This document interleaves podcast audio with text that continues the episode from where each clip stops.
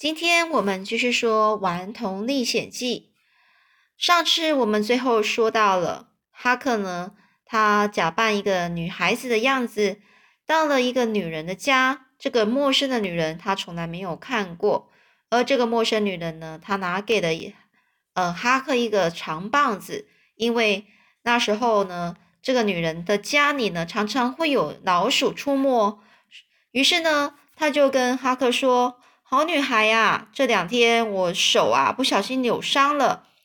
等会呢，看到老鼠的时候，你可以帮我狠狠的砸过去吗？砸过去好吗？这哈克呢，他就拿到了长棒，就说没问题呀。而刚好呢，就看到呢角落里果真冒出一只鬼鬼祟祟的小老鼠。他想也没想，立刻举起举起他的棒子砸了过去，可惜没砸中。但是呢，就差了一点点了。小老鼠吱吱乱叫，很惊慌的逃走了。而这个陌生女人就说：“哎呀，好女孩，你砸老鼠的功夫可真是超棒的，顶呱呱哎！”然后这个哈克说：“哪里呀？不会啦。”而那陌生女人又说啦，又沉默了一下子，又看着，一直盯着哈克，就说了：“觉得。”呃，算了吧。老实说，你到底叫什么名字呢？这个哈哥说：“是是什么啊，阿姨？我不懂你的意思啊。”这个时候啊，这个女人就说：“我都看出来了，你说吧，你到底叫什么？是比利、乔治还是巴布安呐？”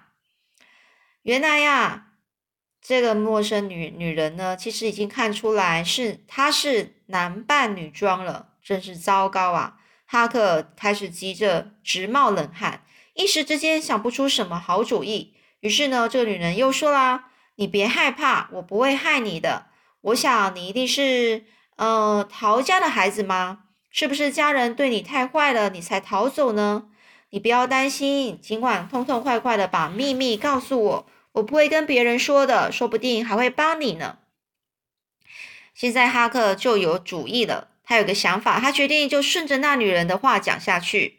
好吧，那阿姨，你真厉害耶！我就老老实实告诉你吧。可是你一定要说话算话哦，帮忙我。其实啊，我的父母亲都死了，法院把我判给呃给那个离大河五十多公里一个乡下地方的老农夫，为他做工作。而他呢，这个老农夫呢，对我非常坏，我每天呐都有做不完的工作。真的是快累死了，我再也熬不下去了，所以我就趁他前天出门的时候，偷了他女儿几件旧衣服，逃了出来。我已经走了三天了，白天呢我就躲起来睡觉，晚上才赶路，想尽快找到舅舅，他一定会帮我的。他就住在这个镇上，这个高升镇。这女人就突然打岔说：“高升镇。”哎呀，可怜的孩子，你弄错了，这里不是高升镇呐，高升镇还得往上往上游，再走十多公里呀。这个哈克就故意装作大吃一惊，说：“哈，什么？你说这里不是高升镇？哎呀，一定是我把今天早上的那条岔路弄错了。哎呀，那我得赶快走了。”说着，哈克就急急忙忙的站起来。这时候，这个女人又说：“哎呀，你别喊。”你别急呀，孩子，我还有话要问呢。你必须回答我，不要考虑之后才回答，知道吗？这个哈克很镇定的说：“知道了，阿姨，你要问什么呢？”呃，这时候呢，这个阿姨就问他说：“如果有一头牛啊趴在地上，如果它要站起来的话，是屁股先起来还是头先起来呢？”这哈克就说：“屁股先起来啊。”那这个阿姨问：“那如果是马呢？”这哈克就马上说：“头先起来呀。”这时候，这个阿姨又问：“啊，那请问路地上如果有青苔，是长在树的哪一面呢？”呃，哈克说：“马上说是北面啊，北方啊。”那为什么是北方？就是因为北方可能就是照比较没没办法照到太阳，所以。那个青苔树上的青苔就很容易长长出来，在那里长。呃，最后一个问题呢，如果有十五头牛在山坡上吃草，有多少牛会把脑袋朝朝向同一个方向呢？这哈克就说：“十五个头，十五头牛全部都朝同一个方向。”而那女人呢，见哈克对答如如流，就满意的说：“很好，我现在就相信你，的确是在乡下住过了。对了，说了半天，你到你到底叫什么名字啊？”这个哈克一本正经的回答他说：“乔治彼得，阿姨。”好吧，那这次你一定要很好好的记清楚了，别等一下我再问你，你又说亚历山大喽，就又说另外一个名字了。然后呢？又说什么全名是叫乔治亚历山大彼得？别像这样把我哄过去，我可没那么好骗啊！哈克说：“不会啦，阿姨，我再也不敢骗你了。”这时候，这个陌生女女人呢又说了：“说真的，你刚才装的也很像诶要是我丈夫在家，他肯定被你唬过去。可是我不同，我很细心，我一看你扯衣服的样子就知道不对劲。”当你帮我砸老鼠、砸老鼠的那时候，我更确定的，因为你砸老鼠的那个那个样子，完全就是个男孩子嘛。所以哈克假装被他说的很不好意思，然后用敷衍的说：“哎呀，您真的好厉害啊，谢谢你，我真的得走了。”而这个女人就继续说：“好，那你就顺着河边的大条路走，不久就会到高深镇了。”女人好心的塞了一些点心给哈克，让他在路上吃。并且一直叮咛他说：“以后如果有什么需要帮忙，尽管回到这里来找我。我是朱迪斯·罗夫达斯太太，你记住了吗？”这个哈克呢，很诚恳的道谢之后，就是跟他说：“我记住了，谢谢你。”然后就就和他告别了。于是呢，哈克顺着河边，马上往上游走了五十多公里，确定已经离开那女人的视线之后，就赶紧又往回走。偷偷的溜回溜回到长小船的地方，而跳上小船之后，马上的拼命的划回杰克逊岛。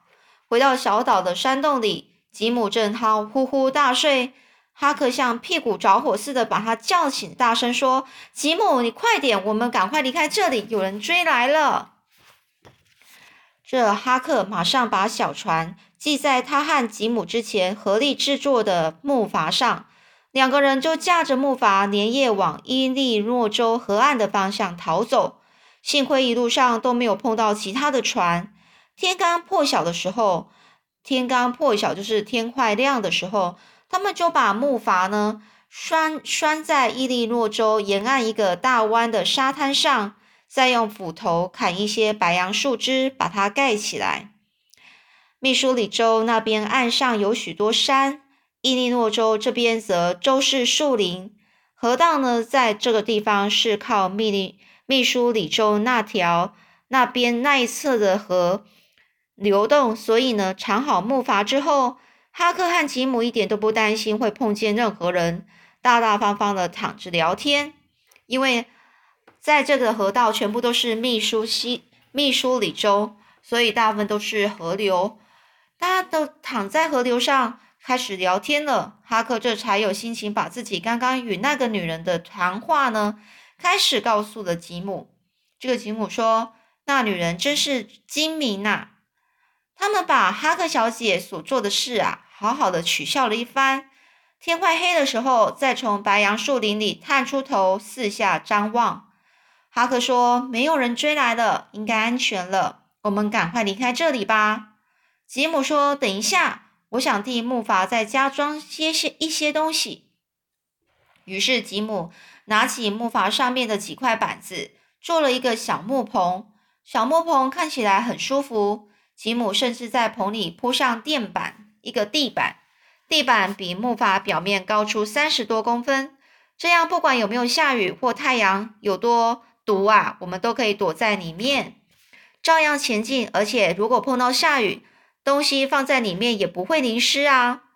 吉姆就说：“你看地板这么高，平常水花也不容易打湿我们呢。”这哈克哈克呢就非常开心的说：“哎呀，真的看起来好棒啊！”吉姆又在小木棚的正中央铺了一圈十几公分厚的土，他就说啦：“这是预备在潮湿或寒冷的时候生火用的，到时候小木棚也会把火光遮住。”这样就不怕被别人发现了。这哈克呢，就又很开心的说：“妙啊！”然后又不忘提醒他提醒他说：“我们那我们应该要走了吧？”这吉姆又回说：“别急，别马上走啊。”呃，所以呢，他又做了一只预备桨，以防原来原有的桨啊弄丢，或是被水里的礁石或是断木给砸坏，然后再竖起一根短插棍，把那个旧提灯啊，就是那个提灯挂在上面，这样呢，夜里行船的时候比较安全。这吉姆吉姆，这个时候哈克说：“吉姆，可以了吧？我已经拥有一艘崭新的木筏了。”而他们就驾着这艘崭新的木筏，接连好几天就这样顺着静静的大大河呢，自在的往下漂流。而那几天的天气也都很好，白天他们钓鱼又聊天，有的时候还游泳，晚上呢则在木筏上看星星，日子过得痛快极了。但是呢，到第五天夜里呢，他们到了一个著名的城镇，叫圣路易城镇。哈克望着家家灯火通明的圣路易，不禁赞叹说：“哎呀，看来这里真是住了两三万人呢！以前听人家说，但是我不相信，现在我真的看到了。”接下来这几天，差不多晚上十点的时候，哈克都会溜上岸买一些玉米片啊，或是腌肉。有时在路上遇到一些四处乱跑的小鸡，他会毫不客气地抓住它们。偶尔在天还没亮的早上呢，经过果园，哈克也会去借一点香瓜、南瓜或是蔬果。而就在拿到什么叫他特特别讲借呢？因为他其实是偷，但是他把它把它写，把它特别想成说我是借啦，我不是偷。而就在来到圣路易的第五天晚上的时候，他们碰到一场大暴风雨，只见呢天。天呐，天空整是黑蒙蒙的，又是打雷又是闪电，大雨呢，就是很倾盆的大雨呢，往大地上整个灌注水。哈克和吉姆就这样在小木棚里待着，让木筏呢任意的漂流。这时候，哈克说：“嘿，吉姆，幸好你做了木棚诶。”这吉姆说：“其实我也是临时想到的，没想到正好就用上了。”这时候呢，突然有一个天大的闪电落下，他们把握住，他们把握住那极亮的瞬间，看到了前面又直又宽的大河，两岸高高的悬崖峭壁，还有前方竟然有一艘触礁的轮船。在这样大风大雨的三更半夜，一艘倾斜的轮船看起来真是有一种难以形容的吸引力呀。这时候，哈克就说：“吉姆，我们上去看看吧。”这吉姆立刻很反对，说：“不好啦，也许那破船上还有人呢。”这哈克说：“别开玩笑啦，这艘破船随时都会沉没，诶上面的人应该早就走了，哪里还会有人有人会在那边守着呢？我们上去看看，也许可以找到一些值钱的东西呢。”这时候呢，这个吉姆就说：“现在这样已经很好了啦，圣经上说。”上场，他常说人要知足啊。这哈克就说：“哎呀，我不管啦。如果是汤姆沙雅在这里啊，他一定是非得上去看看才会甘心的。”于是呢，经不起哈克的坚持，吉姆虽然百般的不愿意，最后还是同意了。正好这个时候呢，又突然落下了一个大闪电，把船啊破那个破船啊照亮。他们就抓住在弦上的吊车。把木筏拴在那儿，上了甲板之后，他们在黑黑暗中顺着甲板的斜坡，悄悄的、慢慢的朝顶层的舱房，就是船的舱房那边左边开始溜下去。四周一片漆黑，他们一面用两只脚慢慢的往前进，一面还得伸出双手来拨开船船上的绳索。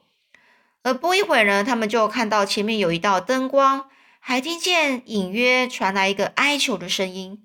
再接近一些，他们听到了里面隐秘的顶窗，看里面有好几个人，其中有一个正跪在地板，缩成一团，不断的哭着说：“兄弟们，请饶了我吧！我发誓，我绝对不会说出去。”而围在他周围的几个人。看起来丝毫不同情他，只是冷冷的嘲弄着说：“哼，是啊，你当然不会说出去，你一辈子没说过比这样更可靠、更靠得住的话的话了。”那那些其他人就说啦，就这样说。然后那个恳求人说：“刚才要不是我们几个反应快，早就被你给杀了。”这是这时候，另外说：“兄弟啊，想开点，反正都是得死啊，何必这样难看呢？看看你哭成这样，像婆娘似的。”就是这几个人又继续说啦。而听到这个“死”这个字，跪在地板上的那个人就哭得更凶了，哀求的更用力了。可惜还是没用，他们的兄弟啊，已经开始在讨论如何处置他了。他们这个兄弟就开始说啦。我建议就一枪毙了他，毙了他吧，就是打死他，把一枪用枪打死他，就别再折磨他了。而另外一个人说：“不不不，我认为呢，如果不得已啊，就不要动手啦。反正这个这艘破船呢，过不了两个钟头就会沉没了，不如把他绑在椅子上，让他跟着这套这艘破船沉下去。”而跪在地板上那个人又很害怕的说：“哎呀，我求求你们，求求你们不要啊！”吉姆看不下去了。他就扯扯哈哈克的衣袖衣服，说：“小声说，我们赶快走吧。”而哈克却另有主意。他说：“他们都是坏蛋，我们不应该让他们逃走的。”而这个想法一一打定之后，哈克马上就想好另外一个计划，说：“吉姆，你先驾着我们的木筏往河中央划。我记得离这里不远的前方有一座小岛，你到了那里就把灯灯啊都点起来。”我会驾着这帮坏蛋的救生小小船啊，去跟你会合的。而吉姆当然不同意这么做啊，但是哈克的坚持之下，只好无可奈何的循着原路回去找木筏。哈克则耐心的等着这帮坏人坏蛋把一堆杂物搬上的救生小小船之后，再回过头去捆绑那早就被吓得手脚发软的可怜虫。而在这时候，立刻在快手快脚的溜到小船里，拿出身上的小刀，把寄船的系好船的绳索一刀割断。这这时候就哈克就马上就是等到他们那些人呐，去呃对那个那些呃那一个可怜的可怜虫在呃在地上呃在那边哭着的那一个人呐。嗯，要捆绑那一个人的时候，哈克立刻就在快手快脚的哦，然后回到那个他们的这个救生小船上，拿出他自己身上的刀子，把船的绳索一刀割断。所以，当哈克和吉姆在小岛在再度碰面的时候，那时候天空呢已已经出现了有点灰白色了，就是已经差不多有可能是快要天天亮了。